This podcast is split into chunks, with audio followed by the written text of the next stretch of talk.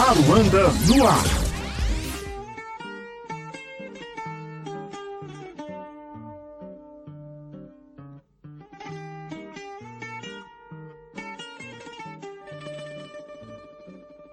Olá, cá estamos nós em mais um episódio do podcast Aruanda no ar. Eu sou Lúcio Vilar e a pauta hoje é internacional. Na última live de cinema, também promovida por esse mesmo projeto de extensão Aruandano no Campus, anunciamos em primeiríssima mão importante parceria para o intercâmbio acadêmico audiovisual com Portugal através da Universidade Lusófona de Humanidades e Tecnologias esta terra ainda vai cumprir seu As tratativas, os trâmites jurídicos já se encontram devidamente encaminhados entre as duas instituições de ensino superior, a Lusófona e a UFPB, e hoje, com exclusividade e muita honra para todos nós que fazemos o Festival Aruanda, quem fala conosco nesse podcast é o professor Dr. Manuel José Damásio ele é diretor da Universidade Lusófona e inicialmente fala do Festival Aruanda e de como ficou sabendo do evento. Manuel José Damasio, diretor do Departamento de Cinema e Artes dos Mídia da Universidade Lusófona. O festival chegou ao nosso conhecimento através de um contacto direto de um responsável do festival, inicialmente com Uh, alguns docentes do nosso curso de fotografia e depois posteriormente com a direção do próprio uh, departamento. Parecendo-nos que um festival com uh, a importância que tem este festival no contexto brasileiro seria uma boa oportunidade para darmos a conhecer no Brasil o trabalho realizado pelos nossos alunos uh, e aquilo que é um bocadinho a produção do Departamento de Cinema da, da Universidade Lusófona.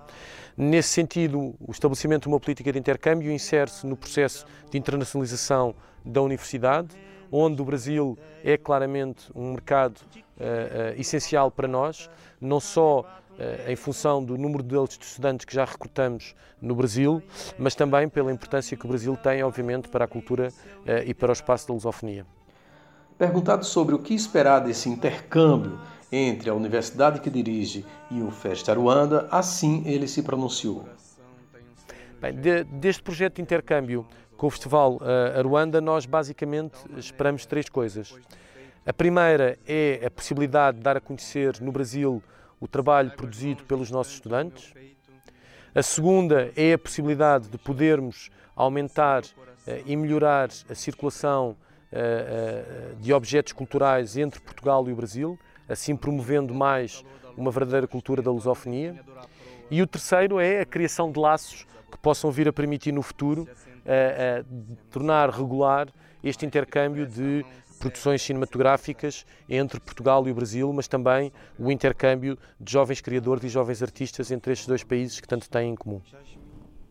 Sei que há léguas a nos separar, tanto mar, Abordado sobre o fato de uma das alunas da Lusófona ter seu curta-metragem selecionado para o importante e competitivo Festival de Cannes 2020, ele comentou: a seleção de um filme de uma antiga aluna de pós-graduação da Universidade Lusófona para a secção competitiva de Cannes em 2020 é um facto que obviamente nos enche de orgulho. Uh, basta ter noção que mais de 3 mil filmes concorreram para estarem presentes em Cannes, foram selecionados 11 curtas-metragens para a, secção competitiva e o filme dessa nossa antiga aluna, a Dulma, é um dos filmes selecionados.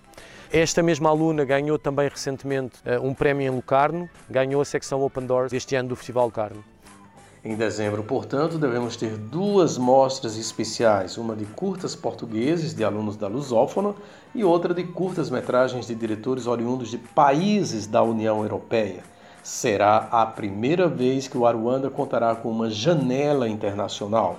E aqui temos que também agradecer a mediação feita pelo artista visual paraibano João Lobo, que reside hoje em Lisboa que tem feito a ponte entre o Aruanda e a Universidade Portuguesa.